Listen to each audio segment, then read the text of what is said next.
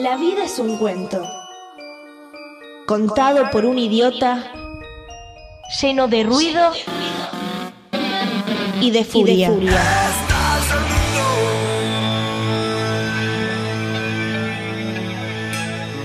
Que no significa nada. El sonido y la furia. Un programa no solo literario.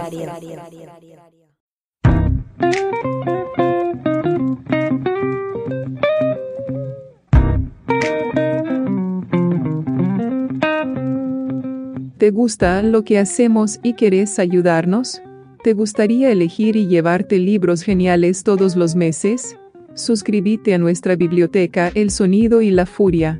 Por una suscripción mínima te llevas un libro elección todos los meses. Además hay descuentos en librerías y en remeras originales. Visita nuestro Instagram y busca el enlace en nuestra bio. Gracias por acompañarnos en esta aventura literaria. El sonido y la furia. El podcast de literatura.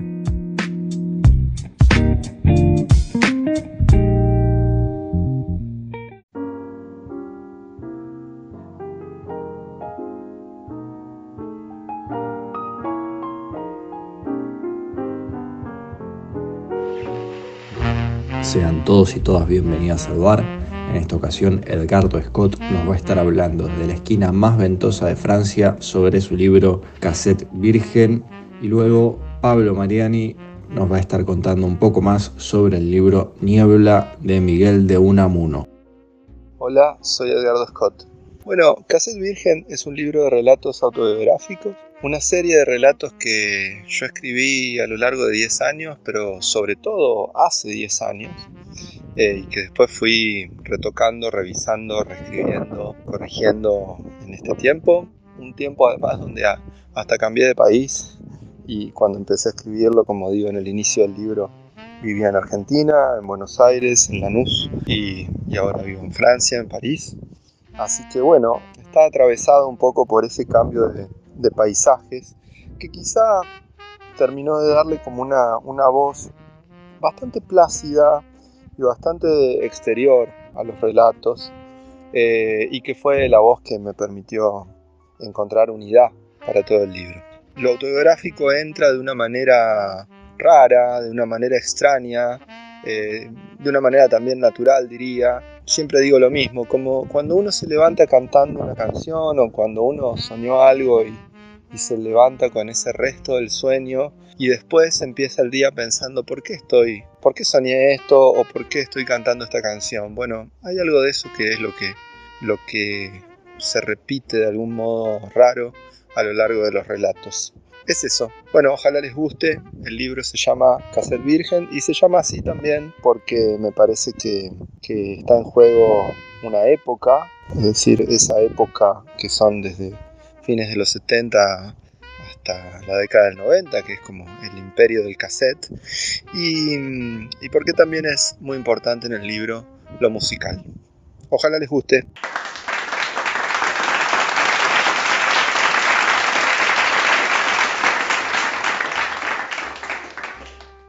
Hola, ¿cómo les va? Mi nombre es Pablo Mariani, soy escritor. Intentaré hablar de Niebla, la novela de Miguel de Unamuno, sin ir tanto a temas argumentales en sí, aunque es inevitable. Pero bueno, voy a intentar hacer un, humildísimo análisis absolutamente subjetivo sobre eh, los significados que, que encontré en esta obra. En mi caso personal, representa un punto de inflexión en mi vida como lector, la leí siendo bastante joven. Y me acuerdo que una tarde que tenía que ir al médico, busqué en una biblioteca que tenía mi viejo en su casa y encontré este librito algo desvencijado, lleno de marcas y de subrayados, y me lo llevé para leer en la sala de espera. La cuestión es que me sumergí en el texto, me sentí atraído y abstraído al punto de, de, perder la noción del tiempo y del espacio, eh, cuestión que, de la que me sacó el, el, médico al llamarme del consultorio. La novela en sí es ágil eh, desde el uso del lenguaje, teniendo en cuenta que eh, está escrita a principios del siglo XX, ¿no? Pero es ágil porque Unamuno decidió suprimir ciertas cuestiones descriptivas para darle un lugar mayoritariamente a los diálogos y al monólogo, con, con algunos ribetes de humor, incluso hay humor ácido.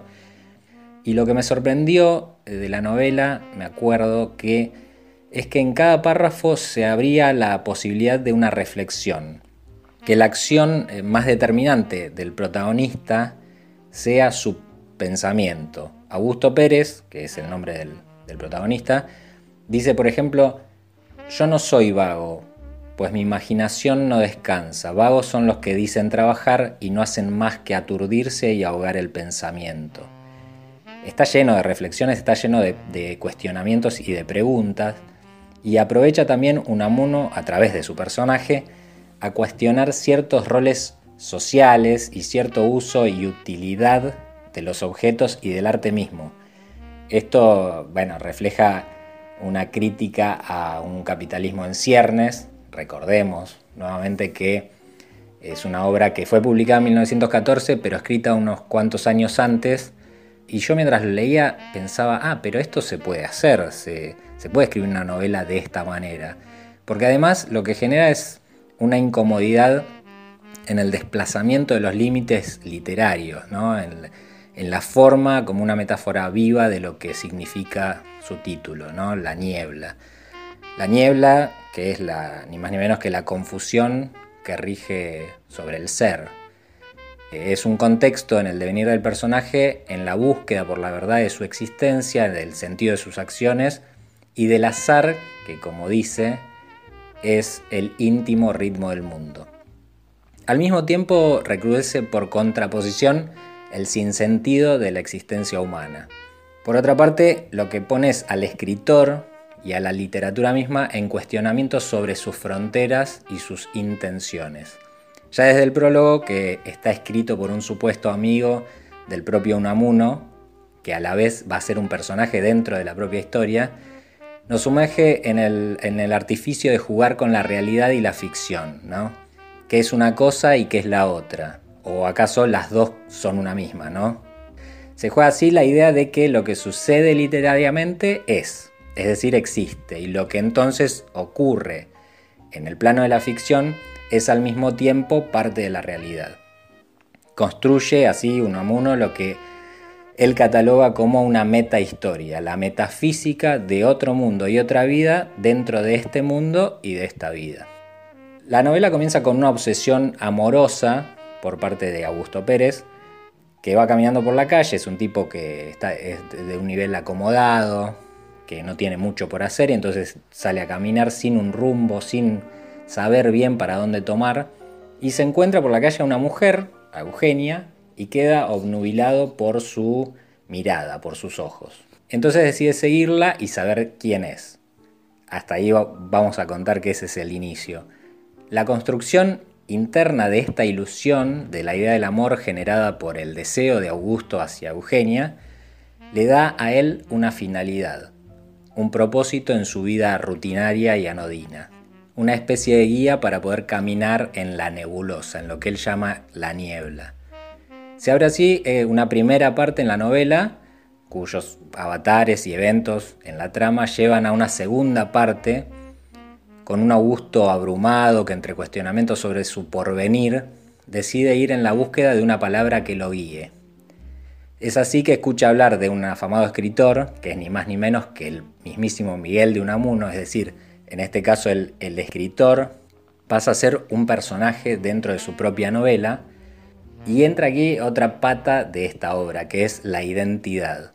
Ya que Unamuno lo que hace es hacerle saber a Augusto que es un personaje de ficción, que es un ente de ficción, como él mismo lo dice, y le aclara que su destino está atado a lo que él decida como escritor.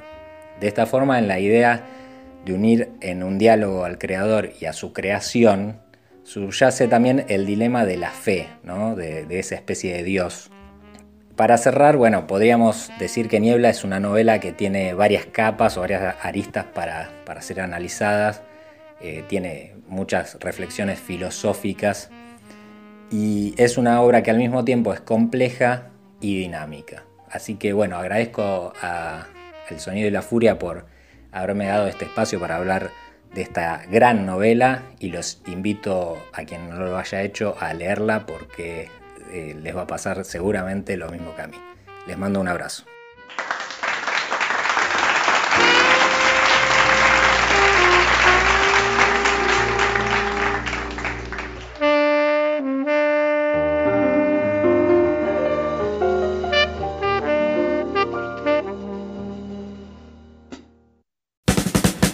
Miguel de Unamuno nació en Bilbao. Sí, en Bilbao, no en Salamanca. En 1864. Fue el principal exponente de la generación del 98. Entre 1880 y 1884 estudió Filosofía y Letras en la Universidad de Madrid. Luego accedió a la Cátedra de Lengua y Literatura Griega en la Universidad de Salamanca, en la que desde 1901 fue rector y catedrático de Historia de la Lengua Castellana. Las contradicciones personales y las paradojas que afloraron en su pensamiento le impidieron el desarrollo de un sistema categórico de definiciones, de modo que recurrió a la literatura para desarrollar su pensamiento.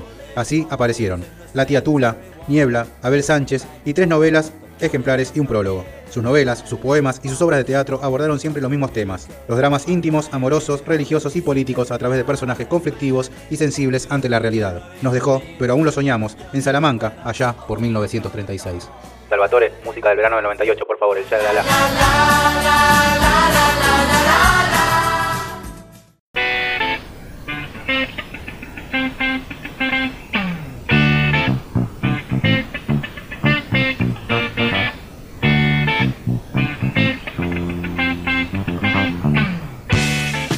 Sean bienvenidos y bienvenidas al Sonido y la Furia, Matías Pertini, quien les habla.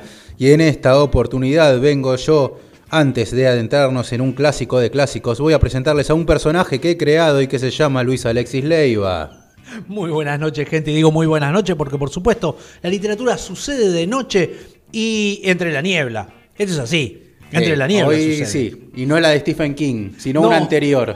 Exactamente, ¿no? Esta es niebla solo, no es la niebla. Claro, exactamente. Es la diferencia. Eh, por fin agarramos un amuno, pero a Miguel de un amuno. Claro, yo como un boludo leía a Gonzalo Unamuno y ahora me desayuno con que íbamos a hablar de Miguel de Unamuno. Claro, claro, nada que ver. Decir, Al "No, pedo chiquito". me leí todas las obras de Gonzalo Unamuno para venir hoy. Y te va a decir el otro que no, que, que- que para eso tenías que, que hacerte gárgaras con clavo, era, ¿no?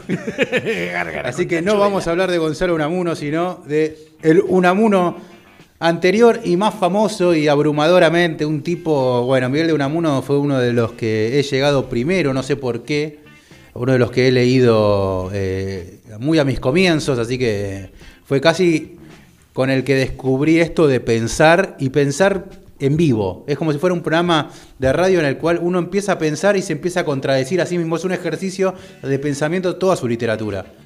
Porque Además, él, porque sí, vos sabés que tiene algo de, de lectura que creo que es un tipo que te caga la cabeza, primero. O sea, es- o sea esa sería una definición es un académica. antifilósofo, un, an- un antifilósofo. Él no tiene máximas. Él no tiene un pensamiento que te lo plantee y te digo, bueno, yo lo que pienso de esto, sino que él piensa, se pregunta, no se contesta. Es un agnóstico total.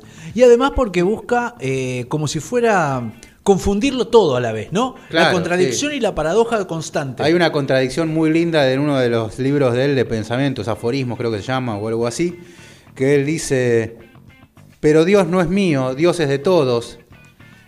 Y uno viene a enterarse de esto, oh Dios mío. Está muy bien eso, está muy bien. Y es el hombre que quiere creer todo el tiempo, pero que su cerebro, su pensamiento no le permite creer. Su gran problema claramente es la religión, lo vamos a estar viendo.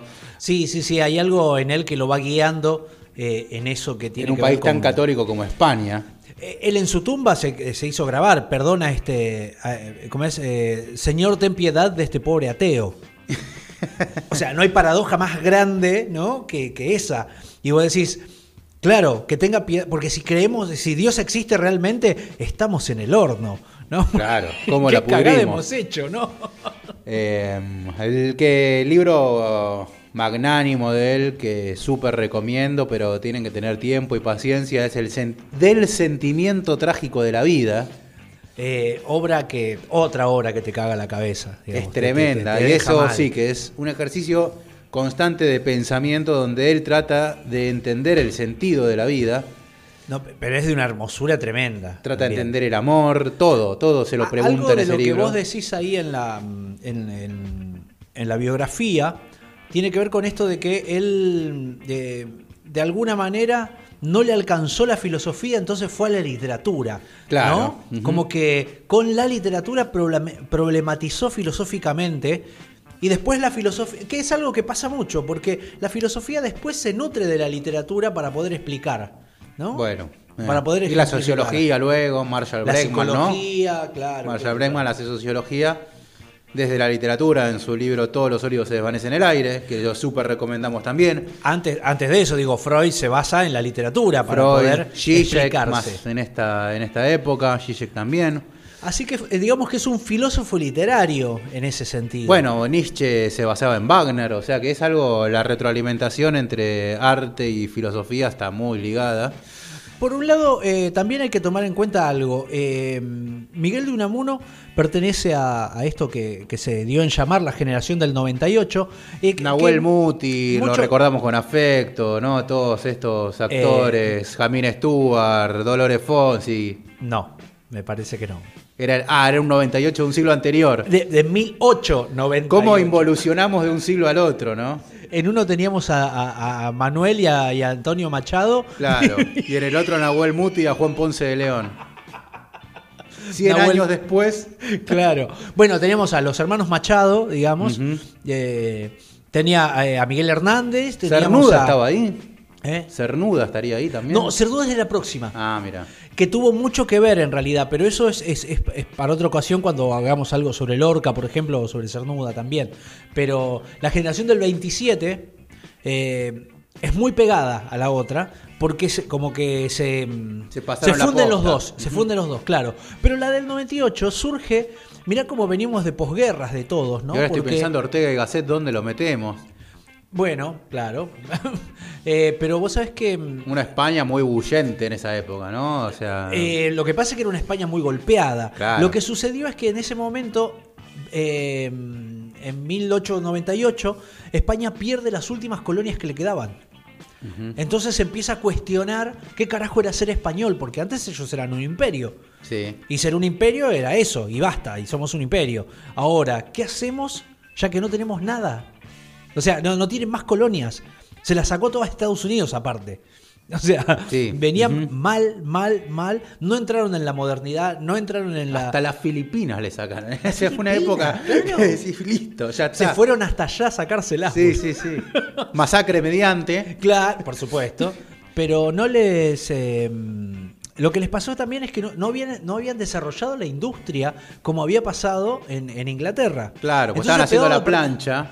Como les caía oro de todos lados. Claro, no supieron desarrollar eso, o no lo hicieron, o no lo hicieron de la misma manera que los demás. A ver, eh, nada de. Ninguno he- ha hecho cosas buenas con sus colonias, eso vamos a dejar claro. Ya ¿no? Conrad nos lo dejó claro, sí. Pero, pero fuera de eso, a, a España se le liberaron muchísimas más que a los demás. Y, y Sí, perdieron encima- todo, básicamente. perdieron Perdieron, todo. Es claro. como una familia que venía viviendo en una clase súper alta y de golpe dejó de entrar guita y se dieron cuenta que no tenían nada alrededor. Claro, que no había nada y que al final que era todo. Y todo ahora de arriba, somos. todo de arriba, todo de arriba y de golpe, che, no sabemos hacer un carajo nosotros. Y uno de los cuestionamientos que hay, porque lo que les pasa a la generación del, del 98 español, es que eh, les viene el existencialismo como anillo al dedo, porque es la cuestión, es el cuestionar todo el tiempo quién sos y por qué la existencia, ¿no? Entonces cae Nietzsche, Heidegger, eh, o sea, todos, todos, todos los imbuyeron y los desarmaron de tal manera y los, y los impregnaron en su literatura, que lo que hacen es esto, preguntarse no solamente sobre la existencia misma del ser humano, sino también sobre el qué carajo es ser español.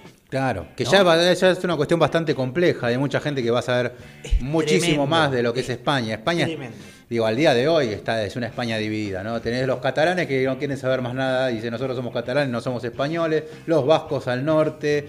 Hay una gran conglomeración, los gallegos, digo, está todo dividido en España. Yo no soy, obviamente, un, un erudito en la materia, pero sí, España es. eh, es un eh, casi como que está atado con alambre y en cualquier momento tiende a implosionar, ¿no? Pareciera, sí, pareciera. Eh, es más, dejó de ser la potencia que era. De hecho, hasta ¿no? tienen distintos idiomas, ¿no? Los vascos hablan el euskera. eh, Bueno, la pregunta también era sobre lo castizo, ¿no? Sobre Claro, ser de. Castilla o no. Qué, qué pasaba con Los eso. reyes de Aragón y Castilla, que son los que. Eh, Antonio unificaron. Machado saca justamente Campos de Castilla, que es su libro de poemas, donde también se habla sobre esto del, del- del ser humano, de- de- del, del español como deprimido, ¿no? que no sabe qué hacer, que no sabe para dónde ir, la confusión, eh, el cuestionamiento de todo. ¿no? Y eso es lo que, de alguna manera, imbue- eh, está eh, imbuido Unamuno y eh, por lo tanto de ahí de alguna manera sale, ¿no? Niebla. Que podemos hacer un resumen, ¿qué te parece? O sea, como contar más o menos de qué, de qué va. Sí, claro, es- una novela que súper recomendamos desde ya. Entre eh, varias cosas antes de... Es una buena puerta de entrada justamente para Miguel de Unamuno, por todo lo que comentábamos, vale la pena entrar en su universo y empezar a replantearse todo junto a él. Pero esta novela lo que tiene de ameno es que si bien la historia es una historia patética de amor, eh, bastante chocante, cruel, bastante, cruel, chota también, es porque es una historia que vos decís, che, esto como parece una película de Woody Allen, pero clase B. Es- por pero aparte es maldita, ¿no? Es una- Claro, una pero digo, una historia de amor, o sea, el- vamos a hablar del personaje con el A que ver, ustedes sí, van a tener que lidiar. Empecemos con, una, con un personaje que se llama Augusto Pérez, ¿no? Que se para sobre la calle de una manera augusta, dice. El principio es muy gracioso, arranca por ahí. Vamos. Y dice, y, y dice así. Al aparecer Augusto a la puerta de su casa, extendió el brazo derecho, con la mano palma abajo y abierta, y dirigiendo los ojos al cielo, quedóse un momento parado en esta actitud estatuataria y augusta. No era que tomaba posesión del mundo exterior, sino que observaba si llovía, y al recibir en el dorso de la mano el frescor del lento orvallo frunció el entrecejo. Y no era tampoco que le molestase la llovizna, sino el tener que abrir el paraguas. Estaba tan elegante, tan esbelto, plegado y dentro de su funda. Un paraguas cerrado es tan elegante como es feo un paraguas abierto. Mirá las preocupaciones, ¿no? Tan español. Tan español. Tan español eres. Esta cosa estatuaria. ¿no? Dice Sí. y augusta, ¿no? Es, muy divertido. Lo que, lo que sucede con, con este personaje es que, bueno, él arranca, ¿no? Su- Su vida. Primero que Unamuno hace algo fantástico que me parece que con eso se ahorra un montón de problemas y a la vez tira otros problemas. Porque el personaje tiene mucha guita. Tiene mucha guita y al tener mucho dinero, eh, lo que sucede es que no tiene ciertos problemas. Y es no tener esos ciertos problemas le permite hacer algo. Pensar todo el día. Pensar todo el día, eh, problematizar todo el día sobre la existencia, ¿no? Inventarse amor, ¿no? Y, y pensar en, en, en otros tipos de cosas que no necesita una persona que tiene que laburar para eso. Pero sí ap- aprovecha eso y lo enfrenta con personas que sí tienen que laburar. Y que le dicen, todo lo que usted está hablando, eso está para los libros. Nosotros los pobres no podemos hacer eso. Sí. Es impresionante porque desde ahí él empieza a problematizar todo, todo lo que sucede empieza a problematizarlo. Pero antes que ese comienzo, arranca un personaje más a leer. Ahí mm, nos vamos a encontrar con dos prólogos. Dos prólogos y un epílogo. O sea, Sí. es un libro que parece no tener ganas de terminar nunca o de empezar nunca. Claro, el comienzo de la novela no era el que había leído yo. Por lo general mucha gente va directo a la novela y no lee los prólogos. En este caso es fundamental que lo hagan porque el primer prólogo lo escribe Víctor Gotti. Víctor Gotti se presenta como un gran amigo de Miguel de Unamuno y que al que Miguel de Unamuno le encargó que haga este prólogo y él dice, por lo general los prólogos los escriben escritores reconocidos y demás y no alguien que sea menos conocido que el autor, pero bueno, en este caso él aprovecha la oportunidad y lo hace. ¿Qué sucede? Que Víctor Gotti es el compañero de ajedrez de Augusto Pérez. Es un personaje más. El Es segundo no es prólogo un dato menor. lo escribe otro Miguel de Unamuno lo escribe. otro personaje. Claro, pe- pero mi- claro, eso, eso es tremendo también. Porque lo escribe Miguel de Unamuno contestándole a Víctor Gotti, Sí. a su amigo y personaje. Porque se ponen a discutir sobre la muerte de Augusto Pérez, que ya te lo plantean, uno va a leer la novela y ya sabe que Augusto Pérez va a morir, y Víctor Gotti se explaya sobre la teoría sobre el suicidio de Augusto Pérez y Miguel de Unamuno le discute que ese suicidio en el mismo prólogo. Que no se suicidó, le dice. Claro. Que, que- se murió solo. Y Sí. eh, ya empieza desde ahí. Y vos decís, ¿pero de qué están hablando? ¿Viste? Cuando no estás preparado para la novela, vas a decir, ¿de qué están hablando? A ver, no vamos a spoilearla en el sentido de que la novela ya tiene Un montón de años, déjense de joder. Tiene alrededor de casi 112 años, más o menos. Claro, no hay spoiler acá, eh, olvídense. Y si no se lo quieren spoilear, vayan, léanla y después vuelvan. El- Se el lee tema- nada, digo. Nah, se, se lee en 7 horas, se calcula. Más Bueno, o menos. mirá. 6, 7 horas. Podés leer. te, te tomás un día de trabajo, un franco, y te la lees toda. Eh, o me- en menos tiempo incluso. Bueno, ¿y este personaje qué le pasa? Conoce por la calle a una chica y, y dice que se enamora. Y se enamora perdidamente. Pero de eh, Eugenia Sí. Domingo Eugenia Domingo del Arco. del Arco. Domi- Eugenia Domingo del Arco, me estaba acordando. De la cual él se enamora, la ve saliendo de un departamento y va y le pregunta a la portera quién es esa mujer, si le puede dejar una carta, esto, lo otro. Lo gracioso es que después él habla con Víctor, habla con, obviamente, las personas que trabajan para él en su casa, sus sirvientes, y a todos les habla y todos la conocen. Claro, al final ah, la profesora de piano, sí, buena chica. Pero vos te das cuenta que lo que les pasa ahí también es que está planteando una ciudad que a la vez es un pueblito. Sí. Y que todos se conocen entre sí, ¿no? Hay algo por ahí. La profesora de piano, Que vive con sus tíos, ¿no? porque ella quedó huérfana. y que tiene un novio. Eso se lo va a enterar un poco más adelante, que ella tiene un novio y de hecho ella lo rechaza y dice, mire, yo ya tengo novio. Aparte, eh, es un novio que ella sabe que es un vago. Es un vago que ¿Sabés no quiere que estaba pensando mucho en Henry James cuando lo leía? Eh, sí, sí, es en Washington En esa Square. novela de enredos, Sí, media eh, a lo Corín Tellado, media de lugares comunes, una historia media boludona de amor. Sí, que, que está llena de lugares comunes, pero que no. Y a la vez esta hace un poco eso. Y pareciera. Yo lo pienso así, mirá, bueno, ahora tirando teorías, pero ya vamos a ir sobre eso. Eh, bueno, Augusto Pérez se enamora de ella y me parece que tira algo importante en un momento. Porque por cada cosa que sucede hay un, hay un, hay un atisbo de filosofía. Él le dice, eh, Eugenia, Eugenia mía, dice, sí, mía, la que yo estoy pensando ahora, no la de carne y hueso. Dice, la que yo estoy pensando La ahora. idealización del amor. No, le- la que yo me estoy figurando ahora, él la había visto una sola vez y ya estaba eh, perdidamente ¿Qué es el amor si no es eso? Después, cuando él empieza a darse cuenta que hay otras mujeres y empieza a ver a todas las mujeres lindas porque él está enamorado de Eugenia, digo así, claro, se le despierta el amor y empiezan a filosofar sobre qué hay en cada uno, que como que el amor está en cada uno y solo falta que lo despierte alguien, ¿no? Y que eso provoca cosas. Eh, hay eso. Hay el tío, eh, eh, lo que es maravilloso es el tío. El tío anarquista. Sí. El tío anarquista místico. El tío que la cría a, a Eugenia. Es fantástico.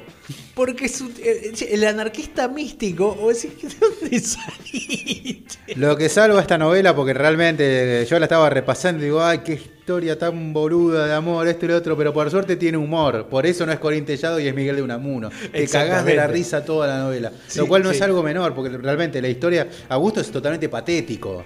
Es- Y digo, es hasta, tu- patético. hasta sus reflexiones son estúpidas. O sea, todo en él es estúpido prácticamente. Y encima juegan con algo que después hace el mismo, eh, eh, eh, ¿cómo es? Eh, Augusto, que es eh, la idea del ingenio y de la inteligencia. ¿Viste que hay como una diferencia en un momento hacen? Porque él se junta con Víctor Gotti y se ponen a jugar al ajedrez y a charlar. Sí. Y Víctor Gotti es un tipo que se casó y que se casó y no tiene hijos.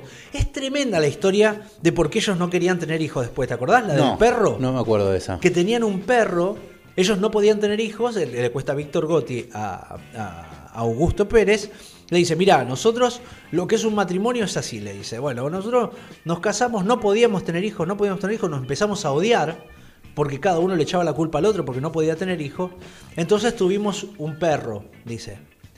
Tuvimos un perro y el perro se ahogó con un hueso Ah, sí, ahí me y, el acuerdo. pe- y dice, lo vimos morirse y pedirnos aire y no lo pudimos dar y el perro se muere y dijimos, nunca más vamos a tener nada, ni Sí. animal ni, ni, ni- ser humano. Y que ellos son un matrimonio grande, entonces dice, bueno, viven, se acomodan a ser solteros juntos, solteros eh, casados, digamos, juntados, pero sin hijos. Y va que un día, boludo, se queda embarazada la mujer de Víctor Gotti y se quieren morir. Incluso llaman a ese bebé que está por venir, lo llaman el intruso o la intrusa, porque les arruinó la vida que van a ser padres. Es impresionante la historia. O Sí. sea, está muy bien lograda, bien eh, eh, articulada. Porque esta historia que parece totalmente menor Claro. está a la mano de Miguel de Unamuno, que para enaltecer esta novela aparece. Y aparece como el autor de la novela. Que antes de esto expliquemos el concepto de nívola. Porque en realidad Ah, Augusto dice que esto es una nivola. Nivola en realidad, sí. Sí, nivola que- pasa que acá es nivola y suena un poco más agresivo. Me gusta decirle nívola, pero sí. Estaría bien, sí, sí, sí. Pero lo que pasa con, con eso es que entre Víctor Gotti y, y Augusto Pérez se ponen a charlar y Víctor le dice que un día tenía ganas de escribir y se pone a escribir. Y dice que y él dice, no estoy haciendo una novela que en todo caso sea una nivola, dice. Eh, ¿Qué es eso? Dice, no sé, estamos inventándolo. ¿Por qué? Porque si me tengo que adjuntar a un género, más vale invento uno nuevo y que listo, no me rompan las pelotas. Es buenísima la idea. Entonces el chabón dice que es una novela que tiene puro diálogo, que no se sabe a dónde va a ir, que es confusa, pero que tiene mucho diálogo y mucho monólogo. Mucho diálogo, mucho monólogo. Exactamente lo mismo que ocurre con Niebla. Y es lo que está pasando, lo que estamos leyendo. Claro, claro. Y aparece nada más y nada menos que el autor en esta nivola. Pero antes de que lleguemos a eso, porque bueno, ahí me interesa igual que hablemos del- de lo que le sucede a Augusto con esta chica. Sí, Porque bueno, aparte con- Augusto se mezcla con todas, se quiere garchar a todo el mundo. En un momento está re zarpado, está más Con alzado Rosario, que más- con toda la mujer que aparece, Augusto. no a la planchadora le quiere dar, pero la, la desprecia porque es pobre y tonta, dice él que es tonta. En realidad es mucho más viva que él. Cualquiera de los que aparezca más vivo Era que él. mucho más vivo que él. Pero es tremendo porque en un momento el tipo está más alzado que el nieto nuevo, ¿viste? él dice. Está cometiendo un papelón atrás de otro. Claro, y con todos queda como un ridículo. Con todos está hecho un ridículo. La, la mina lo rechaza, lo rechaza y él le, le paga una deuda, no sé qué. Pero es muy maldita ella. Claro, Eugenia no Es ninguna. eh, Eugenia piensa en ella. Es, es una mujer totalmente Aparte, es una independiente que dice voy a utilizar a todo lo que está a mi alrededor, lo utilizo para mi beneficio propio y a la mierda. Y termina siendo el Mauricio, mirá, mirá, la hablando de Garcas, se llama Mauricio. Mirá. Perdón todos los Mauricios y nuestro suscriptor que se llama Mauricio, nada que ver con vos.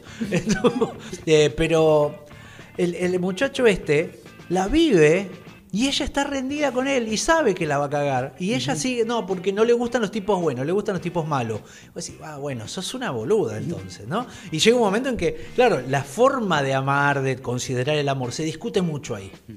Se habla de feminismo incluso, de la independencia de la mujer, porque al ser, tener al tío anarquista, ese es buenísimo, el tío anarquista místico, porque cree. de- eh, pero vos sabés que el anarquista místico es muy parecido a lo de Benjamin, ¿eh? No es muy diferente. no lo pensé por ese lado. Benjamin es medio, ¿no? Es medio un marxista, viste que él es marxista místico. Eh, claro, porque Eh. aparte tiene un judaísmo muy arraigado. ¿sí? Eh, no es muy diferente. si lo pensás, no es muy diferente. Eh, bueno, pero y, y le hacen una jugada ahí a, a- a Augusto en su inocencia, en su tontera. Es muy cruel.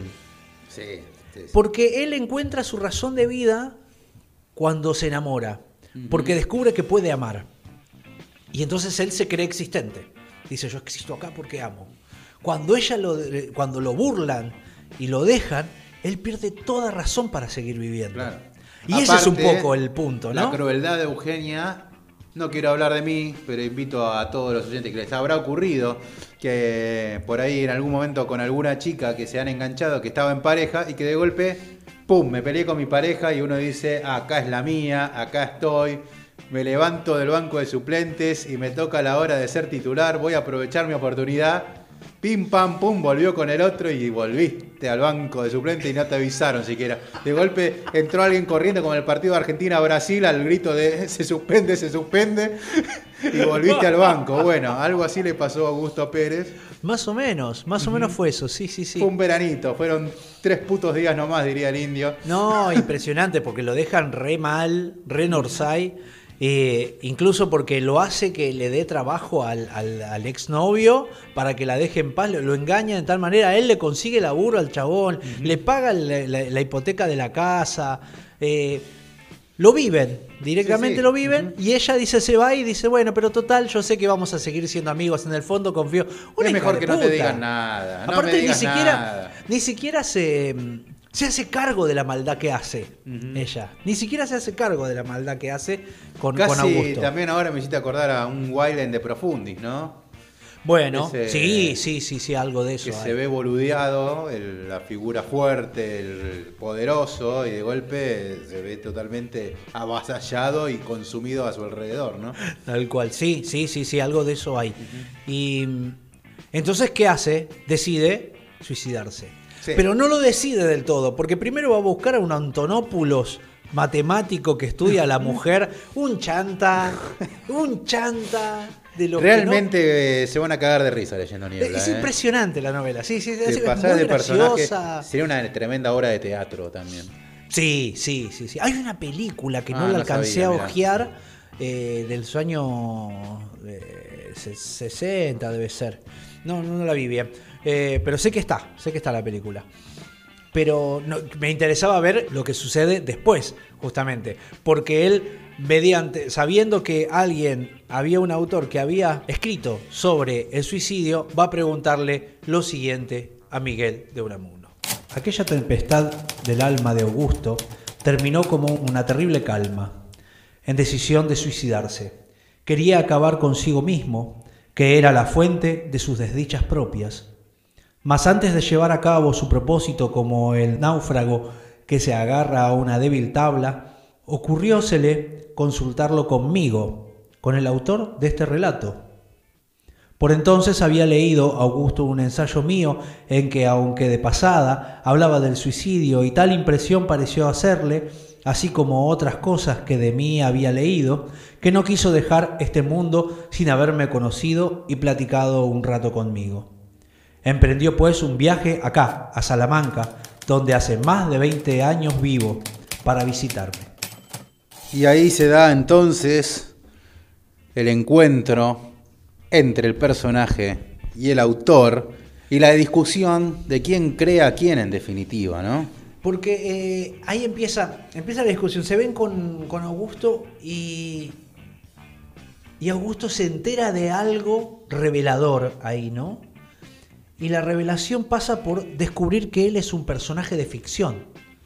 Que él no existe realmente como los seres humanos, sino que es un, un ente de ficción. Y empieza una madeja de teorías filosóficas alrededor de lo que es ser un ser humano y lo que es la creación, ¿no? Y la impotencia y el hecho de que él como personaje no pueda decidir nada. Podemos verlo tranquilamente a Augusto Pérez como un mero ser humano y a Miguel de Unamuno como un dios. Y en ese mismo momento, cuando están planteando eso, porque Augusto Pérez le dice que necesita suicidarse, que él, su carácter lo lleva a querer suicidarse, Unamuno le dice que no. ¿Cómo que no? ¿Con que no? ¿No quiere usted dejarme ser yo? Salir de la niebla, vivir, vivir, vivir, verme, oírme, tocarme, sentirme, dolerme, serme. ¿Con que no lo quiere? ¿Con que he de morir ente de ficción? Pues bien, mi señor creador, don Miguel, también usted se volverá a la nada de la que salió. Dios dejará de soñarle. Se morirá usted. Sí, se morirá, aunque no lo quiera. Se morirá usted y se morirán todos los que lean mi historia. Todos, todos, sin quedar uno solo. Entes de ficción como yo. Lo mismo que yo. Se morirán todos, todos, todos. Os lo digo yo, Augusto Pérez, ente ficticio como vosotros. Nivolesco. Lo mismo que vosotros. Porque usted, mi creador, mi don Miguel, no es usted más que otro ente nivolesco y entes nivolescos, sus lectores, como lo mismo que yo, que Augusto Pérez, que su víctima. Excelente. Excelente, porque cuando empieza a gritar así el tipo, es leerlo y levantar los brazos. ¡Sí! Y esto también es Macedonio Fernández. Bueno, claro, claro. Seis personas, Pirandello, ¿no? Claro, Eh, bueno, seis sí, en busca de en busca autor. Esa época que se estaba experimentando con la novela previo, esto sí, es al Ulises. ¿eh? Claro, Estamos 12 claro. años antes del Ulises. Ya se empezaba Claro. a jugar con la idea de romper ese esquema de novela. Y romper- romper la tercera pared, que se le diría también en el teatro. Exactamente. Y a la vez porque es algo que, que lo que hace es poner en cuestión qué carajo somos y qué carajo es la creación. Pero la creación artística también, porque Unamuno dice, no, bueno, vos vas a hacer lo que yo quiera, porque nadie más, no porque se... a- y encima ahí meten una, una crítica española genial, porque dice, voy a- no, no te no te vas a matar porque a mí no se me da la real gana. Y dice, eso es muy español, señor, le dice, eso de que se le dé la real gana, ¿no? Y, y se empiezan a cuestionar y a la vez pasa, an- an- volviendo, antes también que, que el mismo Borges, porque a Borges le encantaba Unamuno también, vamos a tener, no, no vamos a, a olvidarnos de eso, esta idea de que, bueno, vos sos una creación mía, pero yo también soy una creación ajena, y un día Dios dejará de soñarte. Y ahí sabés quién entra. Ahí entra Lewis Carroll. Ah, bueno, claro, que lo Con citábamos Alicia. con Borges en Ruinas Circulares hace poco, ¿no? Y cuando Dios deje de soñarte, vos ¡poc! te vas a apagar así como un, eh, fácil, así como una vela, dice, ¿no? Cuando el rey deje de soñarte. Y, el, eh, ¿no? y esta idea de ser sueño de otro. Unamuno también cierra en algunos, en algunos poemas que tiene. Yo tengo, mira, libros de poemas. tengo un, un librito de compilados de poemas, son hermosos Mirá, también. eso no los tengo. Eh, que en el que dice que nosotros le rezamos, que los, ellos, no, los cristianos, ¿no? Los católicos, rezan muy despacio a Dios para que no se despierte. Porque como somos el sueño de Dios, si un día se despierta, nosotros vamos a desaparecer. Entonces todos rezamos bajito para que no se despierte. Me parece que es El gran problema de divertido. Unamuno, ¿no? El querer creer, pero que no le sea suficiente la creencia en sí misma, ¿no? El dudar de todo, todo el no tiempo. lo puede, claro, no lo puede. eh, Su ser lo lleva a descreer, pero a la vez es Pero como- su corazón le pide, por pero sabe favor, que necesita de alguna necesito manera. pero- creer, sí. Claro, claro. El, eh, el agnosticismo, digamos. Exacto. Ni más ni menos. Ni más ni menos que eso. La novela es divertidísima, gente. O sea, yo no creo que no deberían perdérsela en ese sentido porque después... Porque queda bien aparte tanto español, esa lengua tan española que él también eh, sabe narrar. Eh, Claro, que... Queda muy bien, la hace más divertida todavía. Y, y le, y le pone juegos incluso estructurales del español que son muy divertidos. Hay algo que pasaba también que es muy diferente a lo que sucedió con eh, Oscar Wilde que buscaba hacer el arte por el arte. España empieza a, a contestar desde otro lado, un lenguaje más sencillo, más directo. Vos fíjate que al tener tanto diálogo, lo que hace es reflejar mucho más lo que sucede en la cotidianeidad. Esa es, también es una búsqueda de estilo que hay. Y en esa búsqueda de estilo, eh, lo que hace es acercar más estas novelas a la gente y a la vez complicarlas más, porque llevarlas a un diálogo por el diálogo mismo, Sí. los- lo, lo- lo que hace es no terminar de cerrar nada, ¿no? Termina siendo como una evolución de cosas. Y encima, lo más lindo de todo, es que por favor no dejen esta novela cuando termina, sino que lean su epílogo. Ah, no, es- yo me pongo a llorar veces que sí, te parte del medio. El epílogo está a cargo del perrito de Augusto Pérez.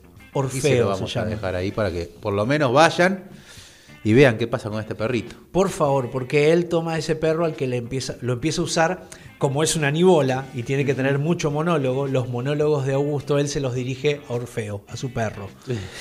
Eh, es descorazonador lo que porque aparte te cuestiona todo, es tremendo, es tremendo, es tremendo. Cuando toma ahí me parece que es como, como la frutilla del postre, te termina dando la última estocada sobre el final, ¿no? Incluso Unamuno, él mismo dice que en un momento sueña con Augusto Pérez, y Augusto Pérez lo caga pedo y le dice, no, usted déjeme en paz, no me va a revivir, yo no soy tan así, ni siquiera eso se puede hacer. Y me parece que eso es, eh, hace que la novela también tenga muchísimas capas por las que ir, ¿no? Porque te hace cuestionar el amor, te hace cuestionar la autoridad, te hace cuestionar la existencia, la personalidad y la idea de patria o de terruño o de lugar de, de nacimiento. Y todo esto cagándote de risa. Y encima divertido, claro, claro, claro, claro, encima divertido. Si es divertido, dos veces bueno. si te hace reír dos veces, bueno, sí, me gusta. Así que no tenemos otra cosa más que decirles, lean a Don Miguel de Unamuno, entren en su complejo y contradictorio universo y disfrútenlo. Stop.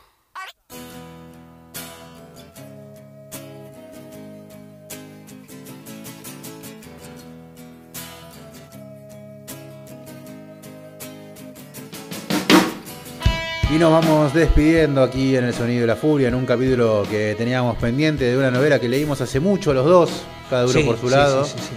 Yo creo que habré tenido 20 años como mucho. Sí, no sé, yo también porque a esa edad llegué a una a uno, no tengo la menor idea. ¿Por qué? Creo que porque. Ah, porque el sentimiento trágico de la vida alguna vez lo había recomendado Dolina, que yo lo escuchaba. Y, Ah, mira, Y yo, yo lo- yo llegué por el profesorado. El primer año del profesorado, cuando quise cursar, eh, la prim- mi primera etapa, y ahí me apareció en española, fue muy divertido. Descubrí muchísimas cosas ese año. y bueno, siempre que se llega a Unamuno, uno se da cuenta que hay un universo para poder eh, saborear, degustar, ir al libro atrás del libro. La verdad que está, está muy bueno el laburo de Don Miguel y uno termina queriéndolo porque una persona primero que te hace reír, ya uno la quiere. Sí, y sí, de sí. encima después te hace pensar y qué más le podés pedir, ¿no? Pero, ¿sabes lo que más le podemos pedir? Le Que se suscriba. pedir- Claro, Suscribite, exactamente. Don Miguel. Mi- Miguel, vení. Unamuno, suscríbete. Ah, no, va a venir. Es, ese es para Gonzalo. que se puede suscribir Gonzalo. No, queremos primero agradecerles porque si están escuchando este episodio está saliendo muy bien y está saliendo muy bien de audio, no solamente es por la magia de Salvador que logra rescatar hasta el audio más pedorro que podamos hacer, sino que tenemos un nuevo integrante o nueva maquinola en la que estamos grabando esto. Pudimos comprarla gracias a las suscripciones que hace todos los todos los meses nuestros oyentes, que es la suscripción a la Biblioteca del Sonido y la Furia, que por 400 pesos te llevas un libro todos los meses a elección, te lo llevas, sí, es un libro todos los meses. También, si no podés, eh, por 400 pesos, por 200 pesos, también podés ayudarnos a continuar con este trabajo enorme que estamos haciendo Y de accedes a podcast los newsletters. los newsletters, el podcast, eh, todo lo que estamos largando para, para, para- eh, me metí en Twitch ahora, así que estoy señor mandando a toda la grande, gente ¿qué para hace acá. ahí? Hombre grande, suelte Hombre eso. grande ahí entre todos los pibes de 16, viste, ahí en el medio. Descuentos de, en talleres, todo, todo, un montón de beneficios que los invitamos a que entren en la bio de nuestro Instagram eh, y vean ahí todo lo que hacemos y que puedan suscribirse, como decía, por 200 pesos, sin elección de libros, pero sí participando de sorteos y todos los demás beneficios, y por 400 llevándose un libro a elección todos los meses. Y aprovechen ahora porque a fin de año capaz que hay algún ajustito ahí, algo. Algo malo va a ocurrir seguramente Sí, sí, sí, porque siempre bueno. todo esto es así. Pero bueno, falta para eso alguna vuelta para que sea menos doloroso, la vamos a encontrar como lo hemos hecho siempre. Sí, y les agradecemos mucho porque de verdad, este, esta consola que acabamos de comprar y que después les vamos a mostrar en fotos y qué sé yo, eh, lo compramos gracias a eso. Así que nada, Gracias a ustedes que están del otro lado y están acostumbrados a irse siempre con buena música, no va a ser la excepción. Vamos a retirarnos con un tango escrito por Edmundo Rivero que hablaba de la niebla. Un tango, qué grande. En ¡Vamos, realidad-! Vamos a ir escuchando Nieblas del Riachuelo, canción que había escrito Edmundo Rivero, pero en esta oportunidad y en homenaje a Don Miguel, con un coterráneo de él que va a interpretarlo, llamado Diego el Cigala, y habla todo así. Hasta el episodio que viene, gente, lean mucho, escuchen mucha música y si se animan, escriban.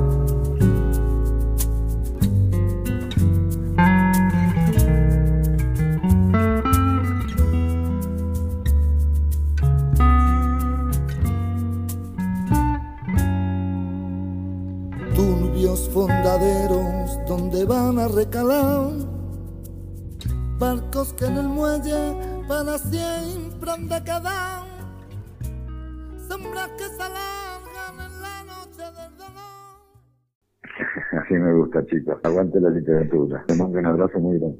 Eso fue todo por hoy. Gracias por habernos escuchado. Hasta el próximo episodio. El sonido y la furia, el mejor podcast de literatura.